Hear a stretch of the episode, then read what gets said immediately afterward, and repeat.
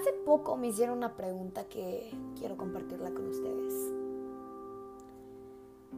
¿Quién es la persona a la cual nos cuesta más perdonar? Y digo más porque el perdonar jamás es fácil, eso es un hecho.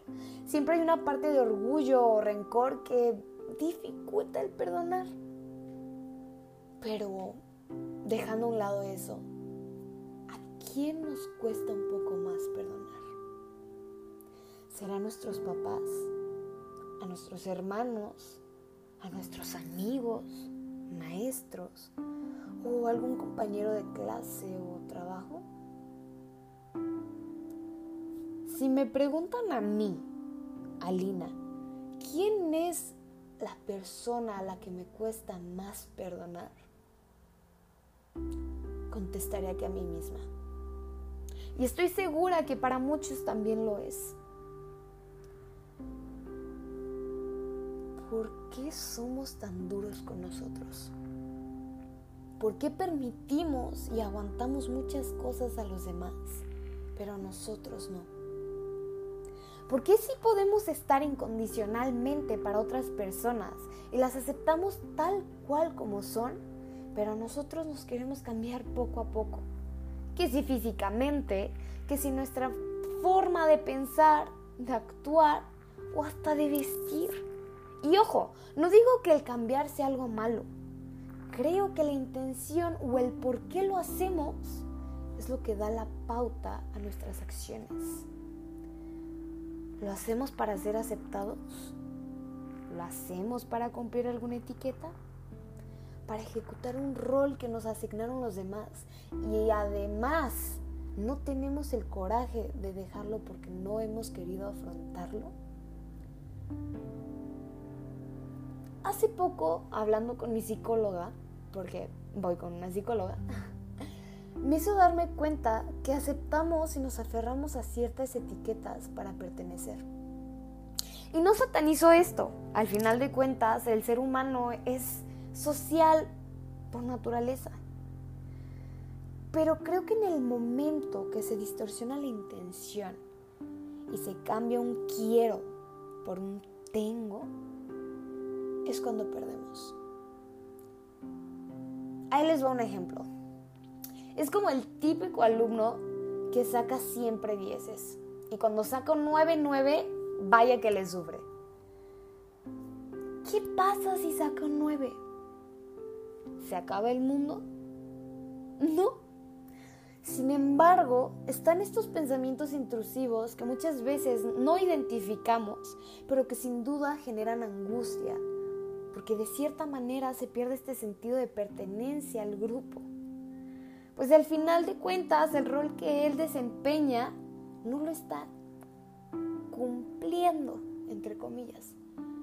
Y créanme, el pedestal donde te pueden situar muchas veces es el causante del que no te puedas perdonar a ti mismo. Pero te voy a decir un friendly reminder. No tienes la obligación de cumplir con las expectativas que los demás han planteado hacia ti. Cumple tus propias expectativas. Supera tus propios objetivos. Pero no seas cruel contigo ni con los demás. Y ustedes tampoco planteen expectativas muy cañonas hacia los demás, porque tampoco tienen la obligación de cumplirlas. De otra cosa que me he dado cuenta, que comprueba el que muchas veces somos muy duros con nosotros, es que genuinamente en la mayoría de los casos, los demás son los primeros en darse cuenta y admirar nuestro crecimiento. ¿Cuántas veces no hemos escuchado un cumplido de que la estamos rompiendo y no nos la creemos?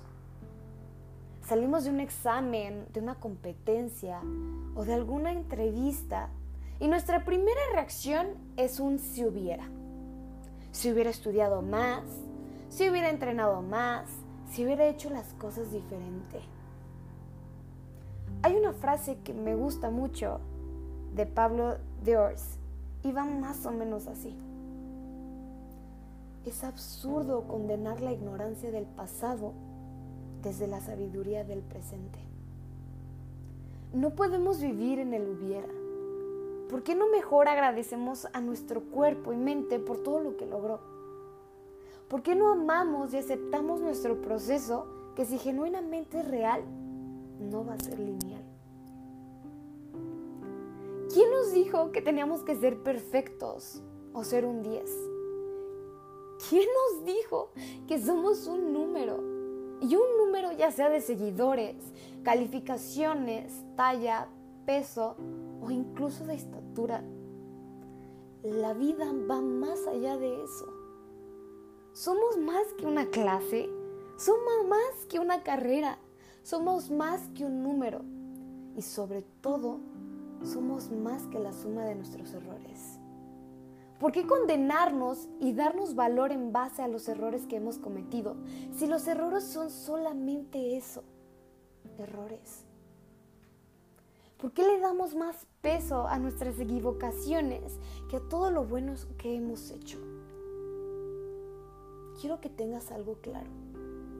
Y es que tus errores no te definen, jamás te han definido y jamás lo harán.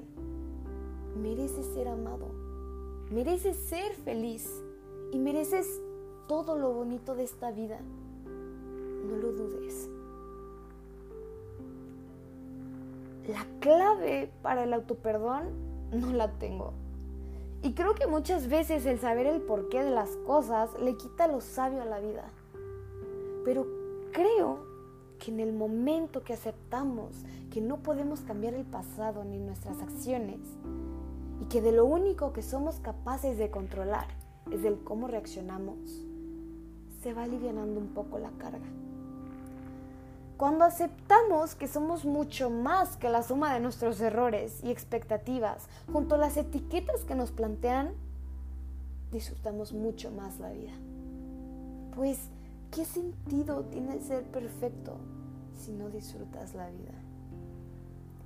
En el momento que nos aceptamos con nuestros defectos y trabajamos para superar nuestros tormentos, reducimos nuestros martirios y vamos callando esas voces que nos lastiman. Y genuinamente eres más fuerte de lo que crees. Fuerte no es aquel que no siente, sino aquel que se permite sentir todo lo que está viviendo y afronta así sus miedos no seas tan duro contigo. Permite equivocarte y así vivir un poco más cada día. No trates de fingir ser alguien que no eres. Hay muchas personas que te aceptan por lo que eres, con tus defectos y virtudes. Y con ellos no tuviste que aparentar ser alguien más, porque sí con los demás.